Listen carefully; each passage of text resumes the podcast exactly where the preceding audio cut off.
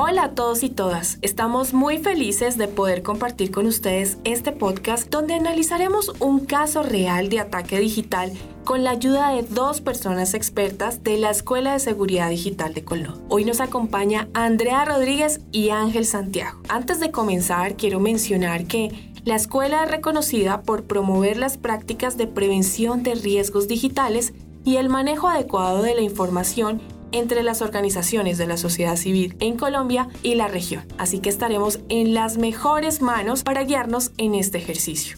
Nuestros invitados no solo nos ayudarán a revisar las características y consecuencias de una situación de ataque específica, sino que también nos darán esos consejos y recomendaciones de buenas prácticas para que estas situaciones tan lamentables no se sigan presentando. Así que les doy la bienvenida, es un gusto que nos acompañen y muchas gracias por compartirnos su conocimiento en este tema. Muchas gracias Diana, para nosotros desde la Escuela de Seguridad Digital en Colnodo es un placer poder compartir con ustedes en estos espacios y compartir algunas experiencias, herramientas y buenas prácticas para la prevención y mitigación de riesgos digitales. Es un gusto para nosotros también estar en este espacio nuestro mayor propósito es mejorar las prácticas de prevención de riesgos digitales. Este tipo de ataques evolucionan constantemente y nuestra mayor estrategia siempre será la prevención. Bueno, para iniciar quiero explicarles cómo la dinámica de la sesión. Le pedimos a una de las personas que nos consultó recientemente por un ataque digital que nos compartiera el caso por escrito para poder analizarlo aquí con ustedes.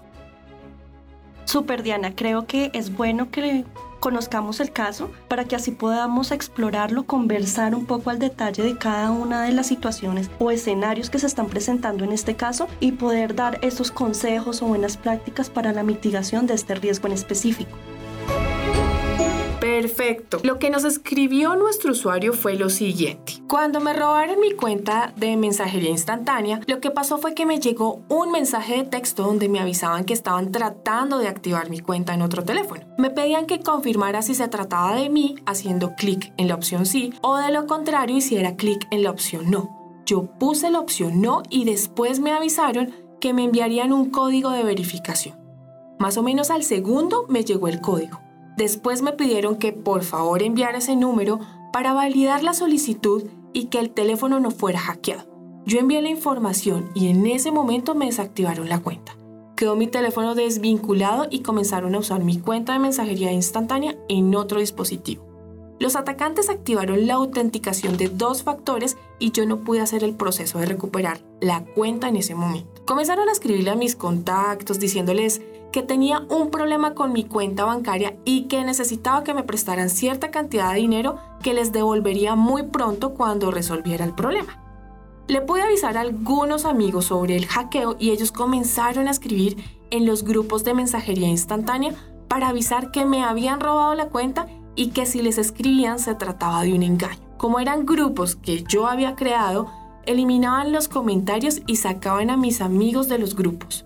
Como consecuencia de todo esto, lograron estafar a un par de personas que sí realizaron las consignaciones. Yo acudí inmediatamente a la fiscalía donde me recibieron la denuncia, pero me dijeron que debía esperar a que le asignaran el caso a un funcionario. Mientras tanto, también escribí al soporte técnico de la mensajería instantánea exponiendo el caso y me dijeron que debía esperar por tres semanas mientras se realizaba el proceso de verificación y recuperación de la cuenta. Finalmente esperé el tiempo indicado y mi cuenta fue restablecida.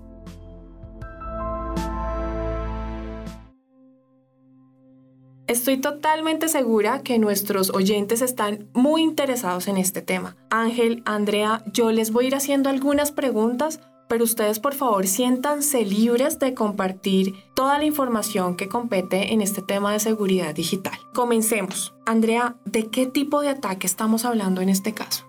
Bueno, Diana, creo que como el usuario no lo comparte, acá estamos hablando de un tema de suplantación de identidad en donde pues por medio de algunos mensajes, de alguna anidación de, de, conversación, les pidieron o le pidieron a este usuario en específico cierta información para poder acceder a esta cuenta. Y allí pues empezamos como a hacer una mezcla de diferentes tipos de, ataques que también se vuelven un tanto físicos. En este caso, si tú te das cuenta, el usuario nos comparte que empezaron a hacer una suplantación de identidad en donde generó esa confianza pues con los contactos que ya tenía y que estaba allí como interrelacionados en conversaciones y empezaron a aprovecharse de esto para hacer solicitudes de dinero.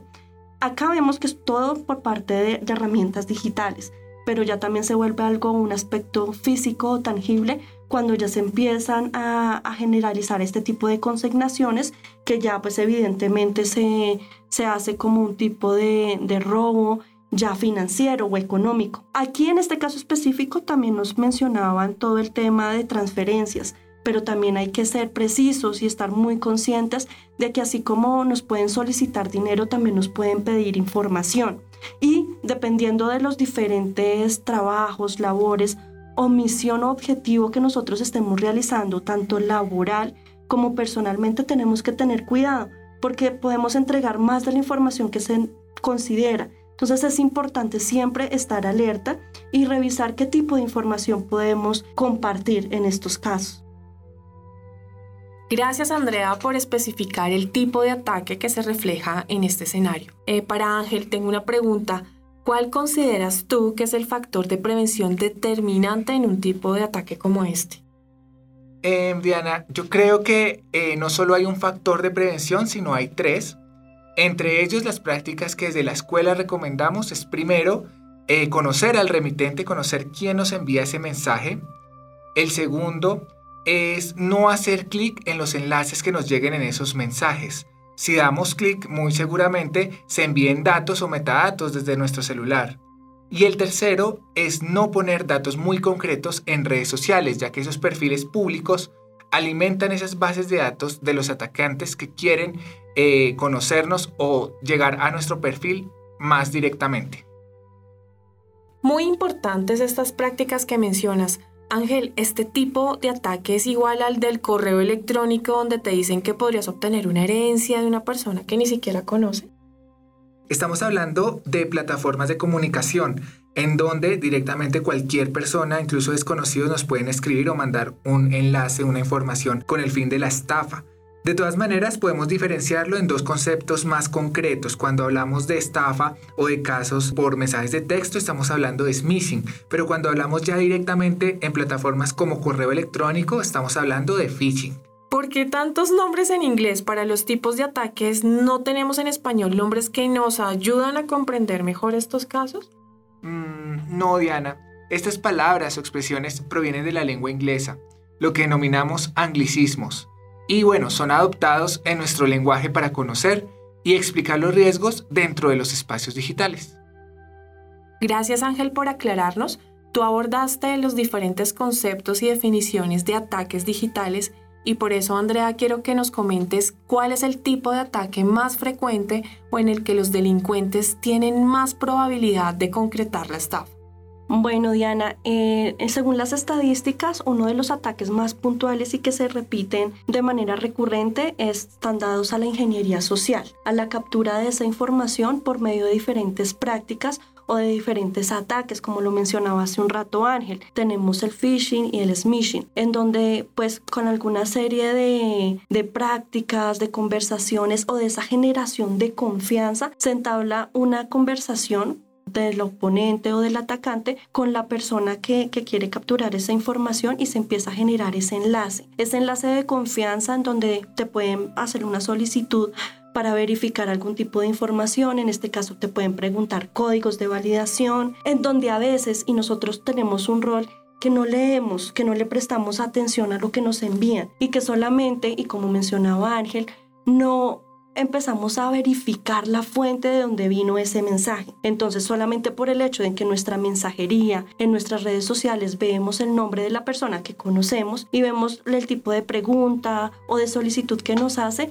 nosotros no verificamos si la fuente realmente es la que es. Entonces empezamos a entregar una serie de información que puede afectarnos directamente o indirectamente dependiendo pues de las personas que están involucradas a nivel personal o a nivel profesional. Entonces creo que aquí pues juega un papel muy importante este tema de prevención hacia la ingeniería social. Andrea, tú nos has mencionado esto de ingeniería social, pero muchas veces escuchamos que se trató de un ataque de malware. ¿Es frecuente que eso pase? ¿Suelen cruzarse los diferentes tipos de ataques? Sí, en este caso estamos hablando de una interrelación o de mezclar ingeniería social con diferentes tipos de malware. Recordemos que un malware son como todos esos ataques o tipos de virus que están o que encontramos eh, a nivel digital. Algunos están clasificados por robar tipo de información. Está el keylogger, por ejemplo, que es la captura de información de lo que tú estás digitando ya sea en tu computador, en tu tablet o en tu dispositivo móvil. El atacante, si instaló este virus, que denominamos malware, puede hacer esa captura de la información que tú estás haciendo. O en otros casos, eh, hacemos clic en los enlaces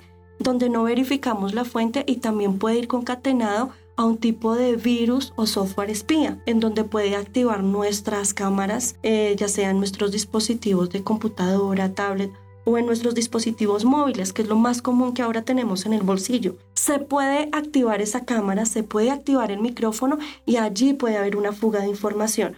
Pueden capturar lo que estamos haciendo o lo que las personas a nuestro alrededor están haciendo o también escuchar las diferentes conversaciones.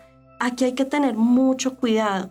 Esa mezcla de información, como lo, lo mencionaba hace un rato, es donde nosotros tenemos que exponer e identificar en qué estamos trabajando, qué hacemos, si somos foco de que una persona pueda robar cierta información a nivel personal, como lo mencionaba ahorita en nuestro caso o en el escenario, en donde más allá fue, digamos que un robo a nivel financiero, pero si tú estás trabajando con una organización, con un colectivo o con defensores, que posiblemente tú puedas eh, ser puente para que lleguen a esa persona, también es importante como validar e interrelacionar y mezclar esa, esa información, categorizarla, si es información sensible, si es vulnerable o si es pública. Entonces aquí es donde tenemos que tener el mayor cuidado en la difusión y transmisión de esa información. Muy bien, Andrea, Ángel, antes de finalizar, quisiera que ustedes nos compartieran algunos consejos o recomendaciones generales para salvaguardar nuestra seguridad digital. Ángel. Bueno, desde la Escuela de Seguridad Digital, para finalizar traemos algunas recomendaciones. Entre ellas, siempre debemos poner esos filtros de seguridad fuertes, eh, aumentarla y fortalecer la seguridad de nuestras contraseñas. También si tenemos la opción de poner datos biométricos, está muy bien. Eh, de todas maneras, también debemos revisar y actualizarnos en la seguridad que ofrezca cada plataforma que utilicemos en los teléfonos móviles.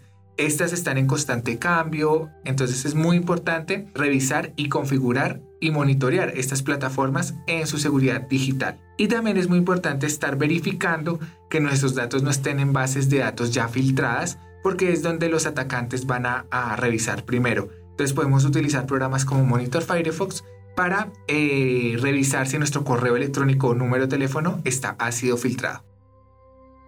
Para concluir, yo creo que debemos siempre estar alertas, eh, de saber diferenciar los espacios físicos de los espacios digitales y que así como cada uno de nosotros fuimos enseñados a tener unas ciertas prácticas o algunas métricas de prevención en los espacios físicos, también los comencemos a, a implementar en el espacio digital, de cambiar esa cultura, de cambiar ese chip en donde tenemos que llevar a cabo, así sean tediosas esas prácticas, sean lentas o demoradas, empecemos a implementarlas porque vamos a salvaguardar la información, a salvaguardar nuestra integridad y la integridad de las personas con las que estamos interactuando o trabajando.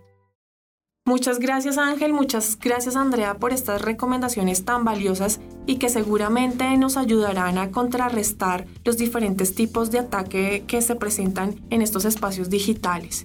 No, a ti muchísimas gracias por permitirnos participar en este espacio desde la Escuela de Seguridad Digital estamos muy gustosos de poder ayudarles y de poder servir o ser fuentes para mitigación de todos estos tipos de riesgos. Como lo menciona Andrea, muchas gracias por este espacio. A nuestros oyentes no olviden tener presentes los consejos y recomendaciones. Si tienen un caso o cualquier duda en particular, no duden en contactarnos y recuerden, es mejor prevenir que lamentar.